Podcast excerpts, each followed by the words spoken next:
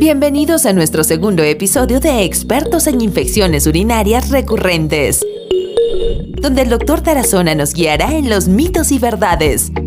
Acompáñanos. Hola, continuando con nuestros encuentros de charlas sobre infección del tracto urinario recurrente, hablaremos de mitos y verdades, una realidad que enfrentamos con todos nuestros pacientes y que personalmente eh, opté por no confrontar y por el contrario definí involucrarme con las conductas, si podemos decirlas, paralelas que los pacientes adoptan. No podemos negar que en condiciones crónicas o incluso en simples eventos que afectan la salud, el ser humano busca respuestas a su enfermedad en cambios de hábitos, en consumos de sustancias curativas, a veces incluso para nosotros mágicas discutamos algunas de esas prácticas y encontremos esos socios estratégicos que quieren oír las pacientes, esas soluciones que la hermana, la amiga, la abuela traerá en charlas personales con esa famosa frase ¿y por qué no haces tal cosa? Veamos, en la zona débil de la evidencia, un tema que me encanta, no utilizar baños públicos. Terrible recomendación que nos heredaron las abuelas. Es claro que esa opción no implica un riesgo. Por el contrario, diferir las micciones o utilizar los baños con evacuaciones en posiciones antinaturales, generalmente paradas, luchando con ropa ajustada, no les permite abrir las piernas. Lleva a mujeres que condicionan su vejiga a luchar con un piso pélvico contraído. Muchas son las mujeres de todas las edades que elevan su residuo posmiccional en estas evacuaciones incompletas o incluso en vejigas engrosadas o distendidas que llevan a más eventos de infección. Conclusión. Entren al baño, busquen su mejor opción. Dispongan su ropa de tal forma que no limite la apertura de las piernas con una micción tranquila y completa. Pensemos en herramientas cada vez más comunes que les permiten estar sentadas en su baño, pero si es imposible, reentrenemos con claridad a estas pacientes. A mí me gusta indagar su patrón miccional. Pensemos en la utilidad del diario miccional en escenarios diferentes a la vejiga hiperactiva. Eso suena como raro, ¿verdad? Pero debemos saber si la visión subjetiva de mis pacientes, de sus pacientes, es real. ¿Cuántas veces nos dicen tomé poco líquido o tomo mucho líquido y es todo lo contrario? En estos diarios he visto que mujeres de una o dos micciones en 24 horas refieren total normalidad. Es donde lo cotidiano se convirtió, entre comillas, en normal. Y lo que es normal es que se infecte. Otra creencia, y sí, lo podemos denominar creencia porque no tiene evidencia que la respalde, es evitar sentarse en superficies frías. Dicho de forma coloquial, nada que ver. Esta creencia popular quizás tiene origen en síntomas como la vejiga hiperactiva, que pueden generar disconfort y que frío o humedad pueden estar activando urgencia, frecuencia, tenesmo. Esto las puede confundir. Ahora avancemos y pensemos en la ropa interior, ajustada o no. Su efecto en la generación de cistitis es cero no contamos con documentos válidos que respalden este popular mito. Es algo tan simple que unirnos a sus preferencias nos ahorra discusiones que podemos definir como banales. Nuevamente se tiene que trabajar para que síntomas pélvicos o vaginales no se confundan con una verdadera infección urinaria no complicada. No es la ropa la clave. En la recurrencia, la clave está en no confundir síntomas externos vulvares con cistitis. En la misma línea, otra creencia es el manejo dado al vello púbico, muy instaurada la costumbre en nuestro medio a la depilación total, al láser o cualquier otra técnica. ¿Tenemos que modificar entonces este hábito? La respuesta es una sola. No. No tiene respaldo sólido en la literatura, diferente al manejo que pueden requerir pacientes con necesidad de cateterismo intermitente. Pensemos ahora conductas más arraigadas entre médicos y pacientes, como la micción poscoital. Todos sabemos que es una estrategia común, hemos discutido sobre la longitud de la uretra femenina, sobre la permeabilidad uretral a las bacterias, la calidad de la mucosa y la famosa distancia que existe entre la uretra y la vagina como factor de riesgo, cuando es de menos de 14 milímetros. Estudios sólidos que permitan modificar en un sentido o en otro la micción poscoital, pues no tenemos. Algunos casos y controles lo concluyen de forma afirmativa. Si reflexionamos en el interrogatorio, la mayoría de nuestras pacientes ya traen esta práctica. Nos dirán, siempre o casi siempre lo hago. Les diríamos a ellas, no continúen esta práctica. Es simple, ya está establecida, apoya la teoría del barrido por micción y finalmente es lógica para la paciente. Ahora bien, en este punto me permito ampliar con ellas la información sobre prácticas también valiosas en la estrategia multidimensional que en la recurrencia debemos implementar ante nuevas parejas, la frecuencia sexual, la relación y tiempo entre coito y síntomas, prácticas de mayor contaminación anogenital, entre otras cosas que sabemos que charlamos con ellas. Se preguntarán si siempre indagamos todos estos aspectos y la respuesta es sí mientras las características de la paciente y la historia que nos narran involucra actividad sexual. Vale mencionar que en esta primera micción o en las próximas horas después de la relación pueden tener síntomas. Esta disuria o dolor en el área genital no corresponde a infecciones y debe orientar a la paciente y a nosotros hacia patologías pélvicas y o genitales. Generalmente estas no requieren antibiótico. Si avanzamos en el camino de mitos y verdades, en este mismo rango de la micción poscoital incluimos la frecuencia miccional.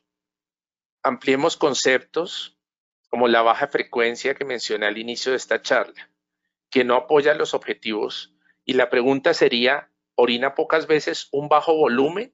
Y estamos frente a una señora crónicamente deshidratada con mínima carga hídrica o, por ejemplo, orina las mismas dos veces en 24 horas, pero en cada micción evacúa un litro y medio, lo que implica claramente un deterioro sensitivo y una alteración de la estructura de su vejiga. Incluso no perdamos el foco desde lo funcional. La evaluación del residuo postmiccional es determinante de riesgo en la alta frecuencia y bajos volúmenes con residuo elevado. Incluso si vemos esto en mujeres jóvenes, que desarrollan infecciones pueden tener de fondo alteraciones neurodegenerativas que están debutando con alteración del sistema urinario. Ejemplo, la esclerosis múltiple.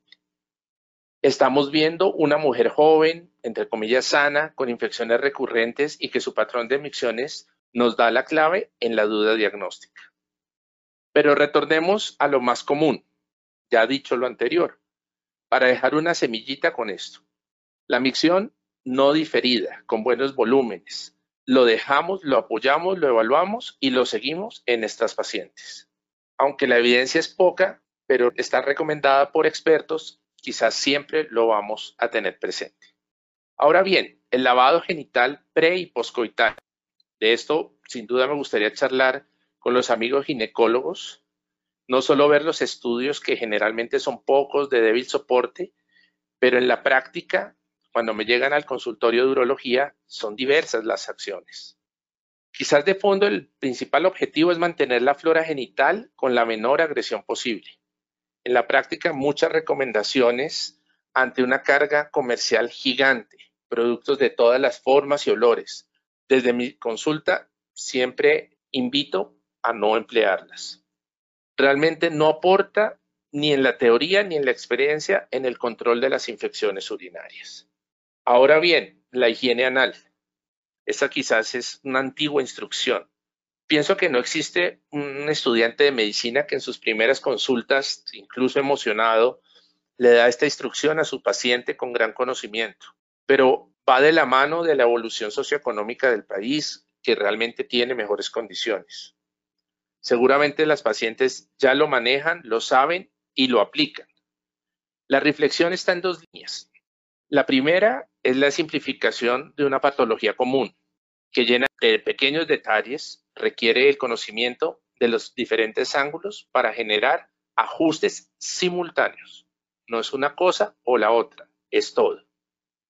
La segunda se orienta en la línea de la vergonzante incontinencia fecal, generalmente no comunicada y no interrogada. Pacientes multíparas, con partos traumáticos, con desgarros, etc., incrementan su riesgo de manchado involuntario.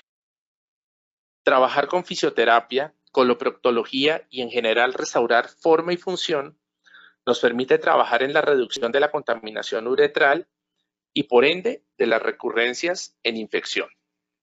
Pasemos ahora al rico jugo de naranja, recomendado por expertos, pero sin literatura que permita indicarlo. Jugo de naranja, limonada, tabletas de vitamina C. Sobre esto, ¿qué podemos decir? de la misma forma que el arándano, muy arraigado, pero con respuestas diversas que generalmente ignoran la dosis y la concentración para teóricamente lograr un beneficio. Una dosis alta es de 2 gramos días y aún así el impacto en el pH urinario no se da ni el efecto bacteriostático o incluso la reducción de nitratos. Entonces, ¿cuál es el objetivo? Sin tener realmente un beneficio clínico, su consumo no se justifica y se debe adicionalmente recordar que la adherencia al consumo de este tipo de jugos o tabletas de vitamina C es muy pobre. El jugo lo podemos incluir en el líquido consumido, pero no por sus características acidificantes. Ya para finalizar, y en esta larga lista de mitos y recomendaciones, llegamos a la única con respaldo y justificación científica. Es el consumo de líquidos.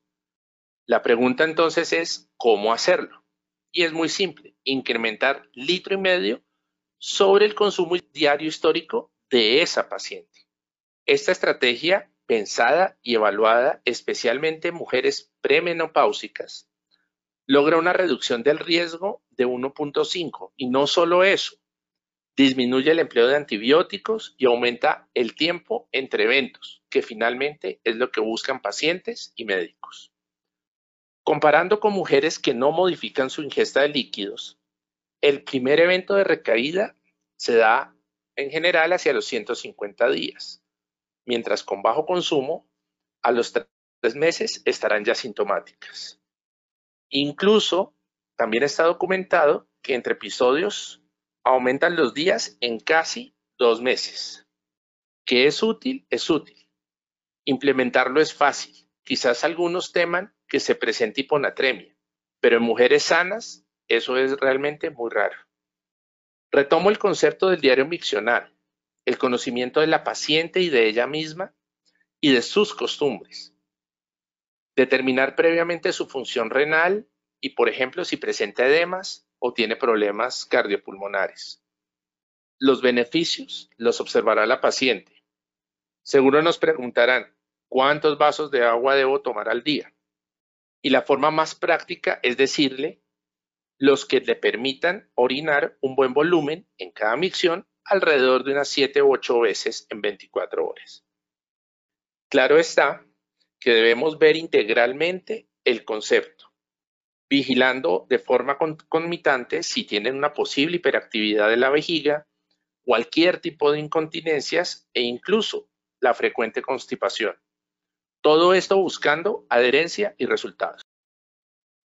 Quiero despedirme hoy de ustedes dejando claro que esta conducta del incremento de líquido que logra diluir la bacteriuria, reducir la unión al uroepitelio y bajar la concentración de nutrientes bacterianos, por sí sola es menor al impacto del consumo crónico, tipo profilaxis, de antibióticos, pero integrada a estrategias multidimensionales, sin incrementar la resistencia a fármacos y sumándose al empleo racional de los mismos, es extremadamente valiosa. Por hoy, mitos y verdades. Hasta una próxima oportunidad. Nos vemos pronto en un nuevo episodio de Expertos en Infecciones Urinarias Recurrentes.